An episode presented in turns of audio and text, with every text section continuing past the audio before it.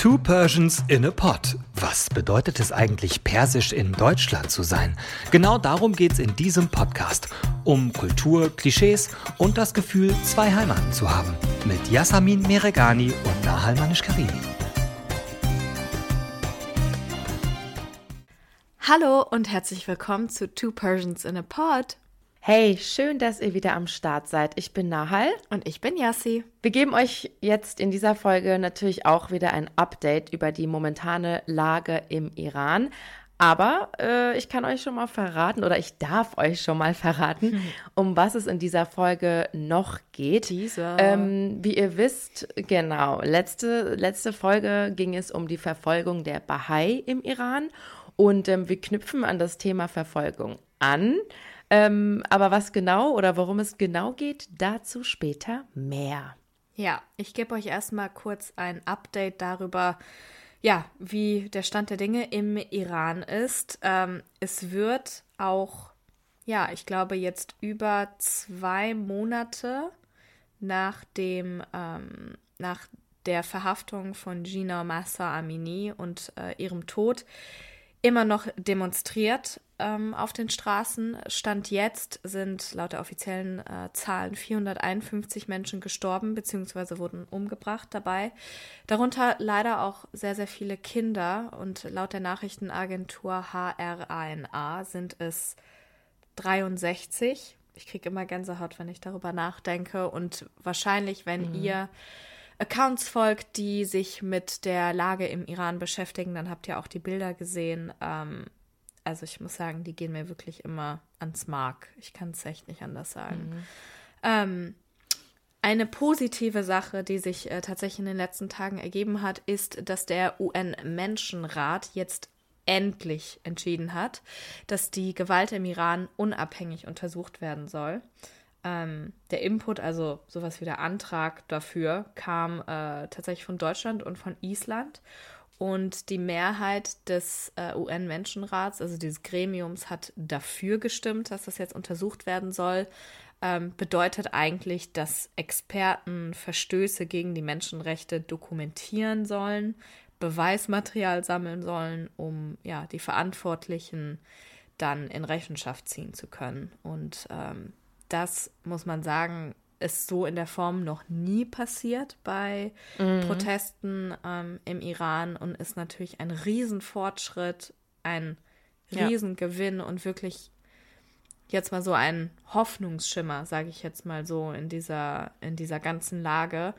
Und ich muss ganz ehrlich sagen, und ich habe auch sehr viele Posts ähm, gesehen von Menschen, die im Iran sind und aber auch außerhalb des Irans, die äh, gesagt haben, dass sie auch nicht glauben, dass das passiert wäre ohne diesen massiven öffentlichen Druck. Also Druck, was wir ja. seit Wochen sagen, dieses postet bitte und macht aufmerksam auf, auf die Sache. Ähm, ich glaube, dass das wirklich geholfen hat. Ich glaube, dass das den Druck ja. möglicherweise auf die Politik die Aufmerksamkeit einfach nochmal so fokussiert hat auf dieses, äh, dieses Thema und ja, äh, bin glücklich, dass das dass jetzt dazu gekommen ist. Vor allem bin ich auch sehr glücklich, dass es ähm, so von Deutschland, beziehungsweise genauer gesagt Annalena Baerbock ähm, hat den Input gegeben. Und das äh, finde ich auch sehr, sehr stark.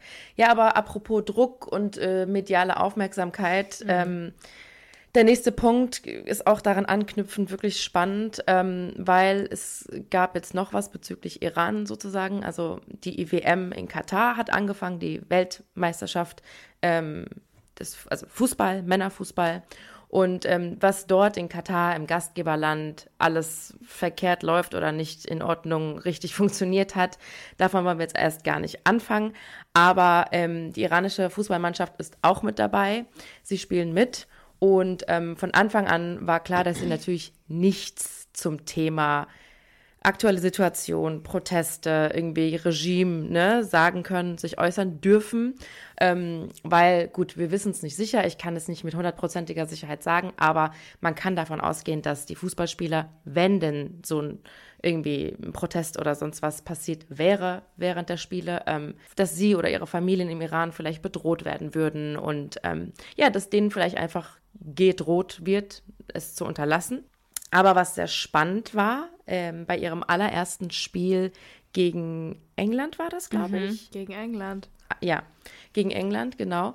Ähm, haben die Jungs quasi einen stillen Protest gemacht. Ähm, sie haben bei der Nationalhymne ihres Landes nicht mitgesungen.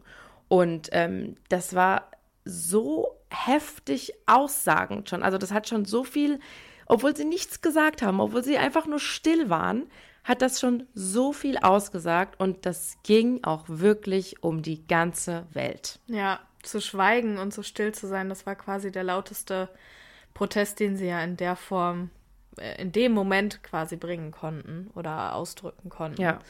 Und ähm, tatsächlich ist nach diesem Tag, das war montags das Spiel, und dienstags äh, wurde Two Persians in a Pod, jetzt können wir quasi aus dem Nähkästchen äh, plaudern, quasi dazu ähm, eingeladen ins äh, zu Punkt 12, ähm, also RTL Mittagsmagazin, die sich auch mit dem Thema befasst haben. Und man muss natürlich sagen, dass, äh, dass das für uns wahnsinnig gut war, dass ähm, überhaupt Ja. so eine große Sendung darüber spricht, weil äh, es geht euch wahrscheinlich auch so viele ähm, ja, Nachrichtensender und so berichten gar nicht mehr so viel und so umfassend, aber wie Nahal jetzt auch eben gesagt hat, war wirklich dieser Moment, ähm, diese elf Männer, die bei der Nationalhymne nicht mitsingen und in diesem Moment wissen, die ganze Welt guckt zu, auch das iranische Regime wird das mitbekommen, auf jeden Fall,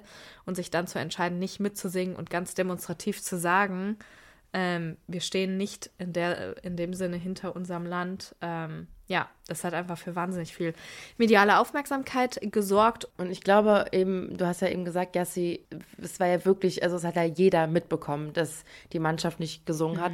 Und ich glaube, genau deshalb haben sie bei ihrem zweiten Spiel gegen Wales dann äh, auch wieder mitgesungen, weil ja, wie ich auch vorhin gesagt habe, wer weiß, was denen dann eingetrichtert wurde oder was denen gesagt wurde, von wegen, nein, Leute, ähm, das hat zu viel schlechte oder negative Aufmerksamkeit ähm, darauf gebracht, ihr müsst jetzt mitsingen, weil sonst passiert, keine Ahnung, XY, irgendwas, wir wissen es nicht, wir können es nicht sagen. Ähm, aber ja, aus Angst wahrscheinlich vor dem Regime, um Angst, äh, au- aus Angst um ihre Familien, ähm, haben die Jungs dann wieder mitgesungen. Und das erste Spiel gegen England hatten sie verloren, ähm, aber das zweite Spiel, Fun Fact, haben sie gewonnen. Was irgendwie, man freut sich ja dann doch, ne? Also ich gucke diese WM nicht, aber natürlich habe ich mich gefreut. Ja. Weil, ja, ich weiß nicht, irgendwie tut es einem ja dann irgendwie leid alles. Du saßt, ich weiß noch, du saßt im Sender und irgendjemand hat dann uns gesagt, weil das Spiel war, ich glaube, es war mitten am Tag, oder? Wieder, ich weiß Ja, nicht. genau, und du da, 14 Uhr oder ja, so. und du meintest dann so irgendwann am Nachmittag so, Yassamin, Yassi, Iran hat gewonnen.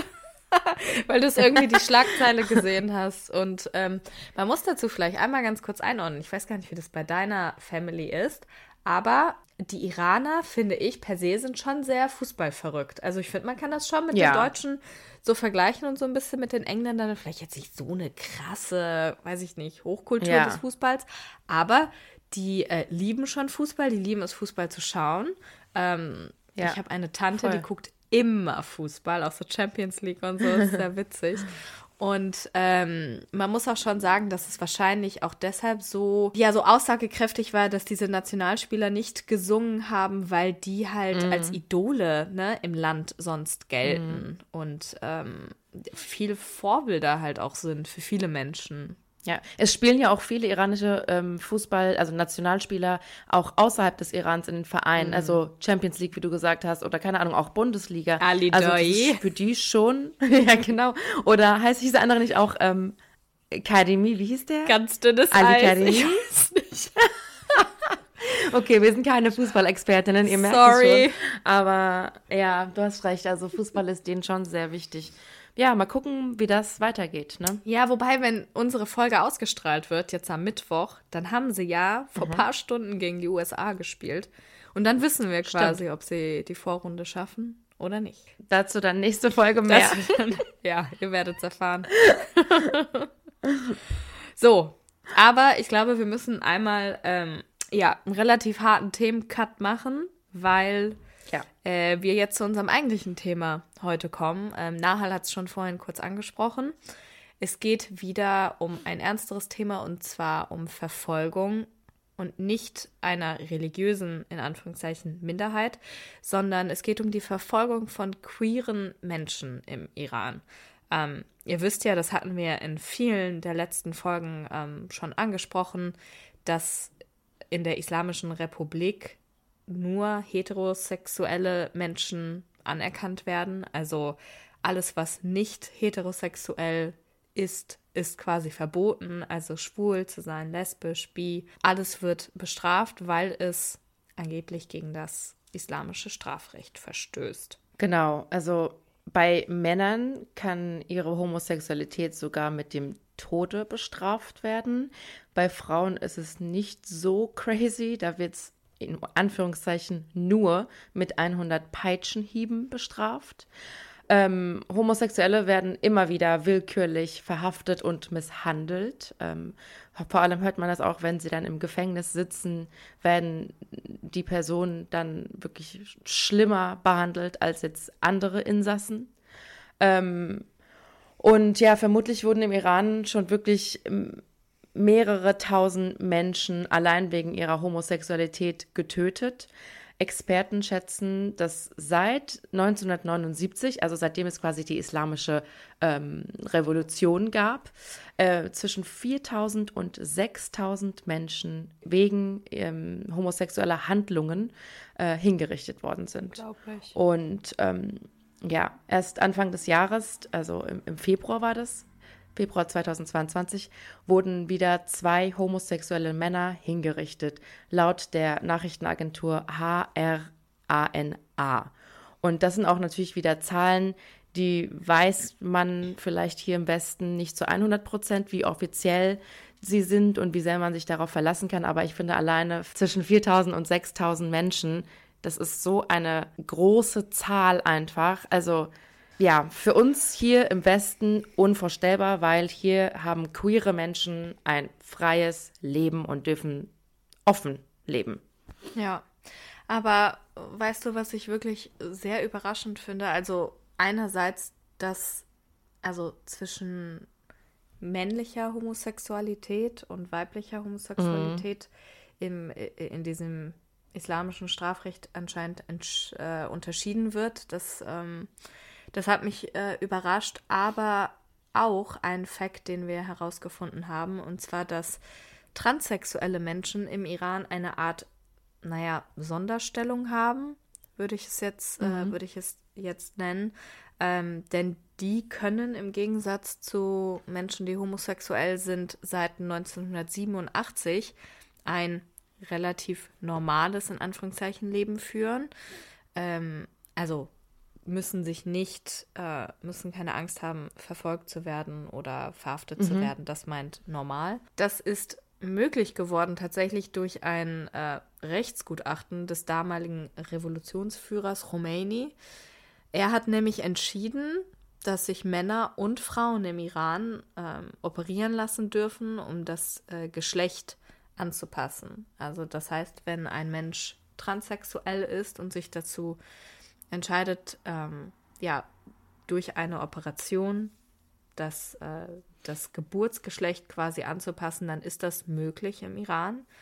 Ähm, transsexuellen Menschen wird auch erlaubt, nach ihrer Operation zu heiraten. Dann gilt aber natürlich wieder dieses oberflächliche heterosexuelle Ding. Das hätte ich auch nicht äh, gedacht bzw. gewusst, dass im Iran nach Thailand äh, die höchste Rate an Geschlechtsumwandlungen weltweit herrscht, also an OPs. Hm.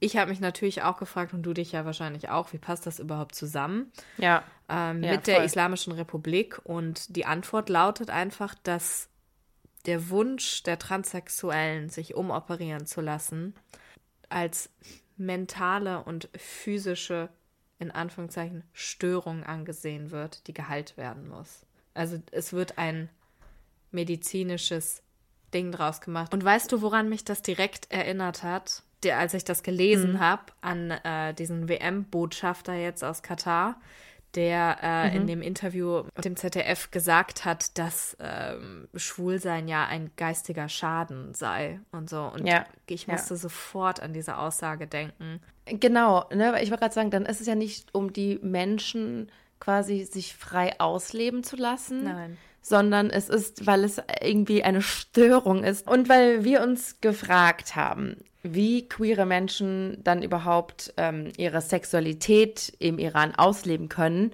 ähm, haben wir mit wieder mal jemandem gesprochen, was mich sehr glücklich macht. Ähm, und zwar mit meiner Cousine Tora, die bis März 2018 noch im Iran gelebt hat. Sie ist quasi fürs Studium nach Deutschland gekommen, ist inzwischen im Master und lebt in Gießen. Und man muss dazu sagen, Tora ist ähm, meine jüngere Cousine. Sie ist die Tochter der Schwester meiner Mutter.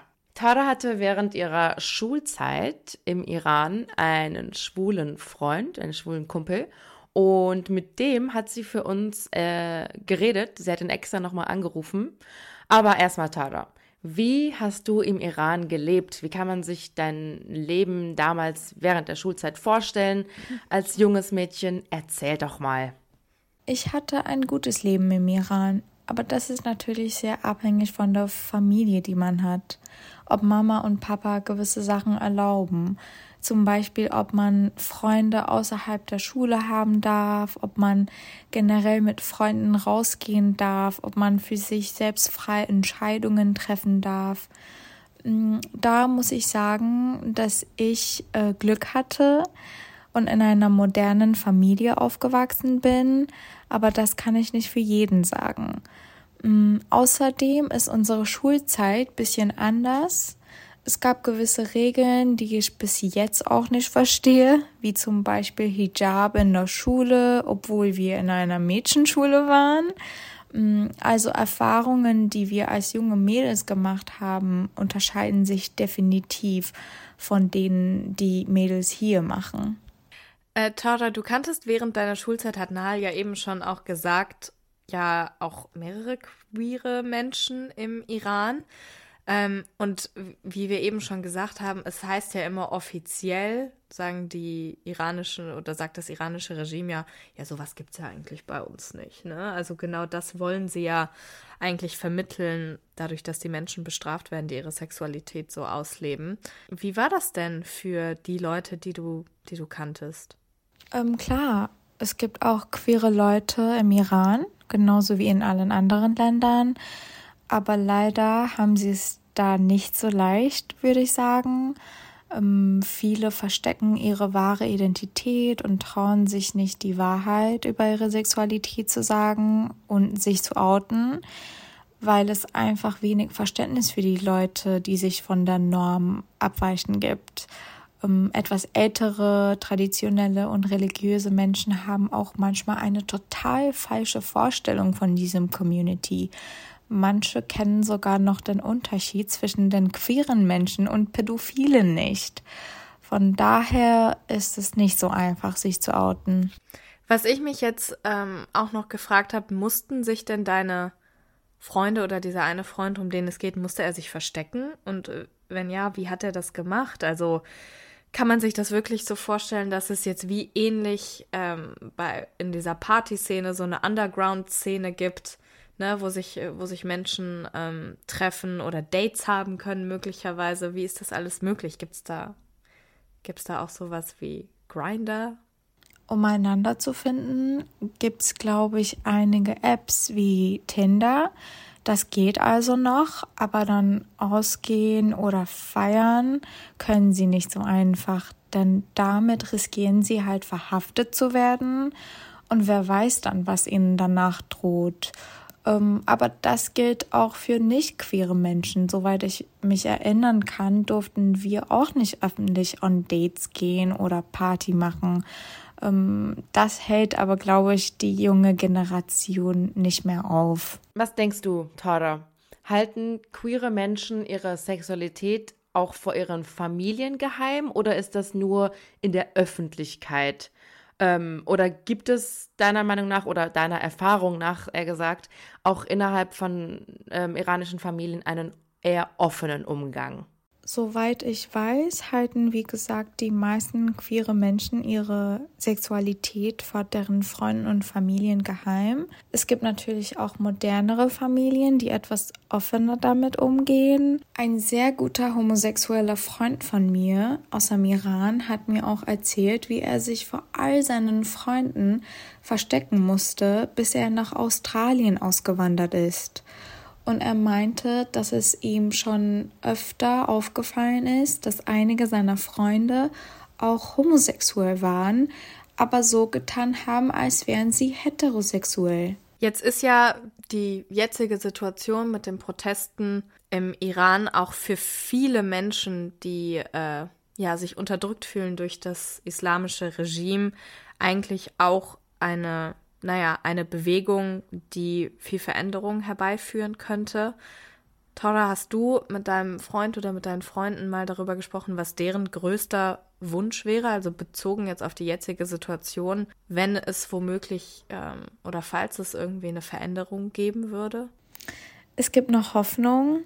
Ähm, meine Freunde sind davon überzeugt, dass durch vermehrte Sensibilisierung und Informationsverbreitung ähm, einige Missverständnisse aufgeklärt werden können.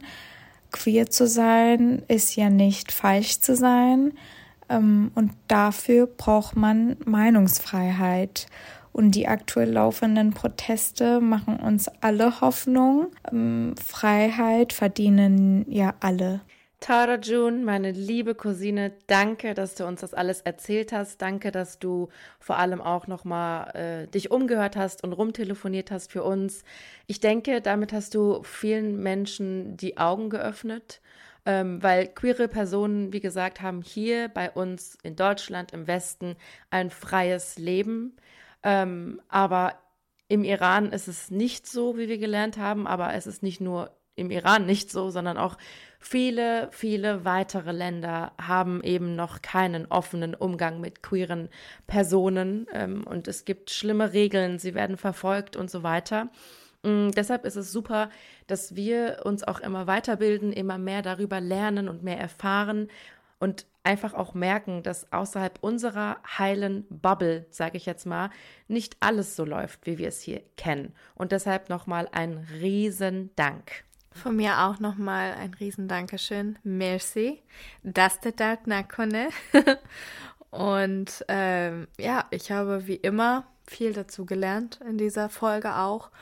Und ja, hoffe, dass ihr auch was mitnehmen konntet und sage bis in zwei Wochen. Es wird natürlich neue Updates geben über die Lage im Iran. Hoffentlich können wir wieder, wie auch heute, ein positives Update äh, zu Beginn geben. Und ähm, für alles weitere halten wir euch auf Instagram auf dem Laufenden bei Two Persians in a Pod. Und ich sage danke fürs Zuhören. Bis zum nächsten Mal, ihr Lieben. Chodafes und bis bald. Tschüss. Dir hat dieser Podcast gefallen? Dann klicke jetzt auf Abonnieren und empfehle ihn weiter. Bleib immer auf dem Laufenden und folge uns bei Twitter, Instagram und Facebook. Mehr Podcasts findest du auf meinpodcast.de.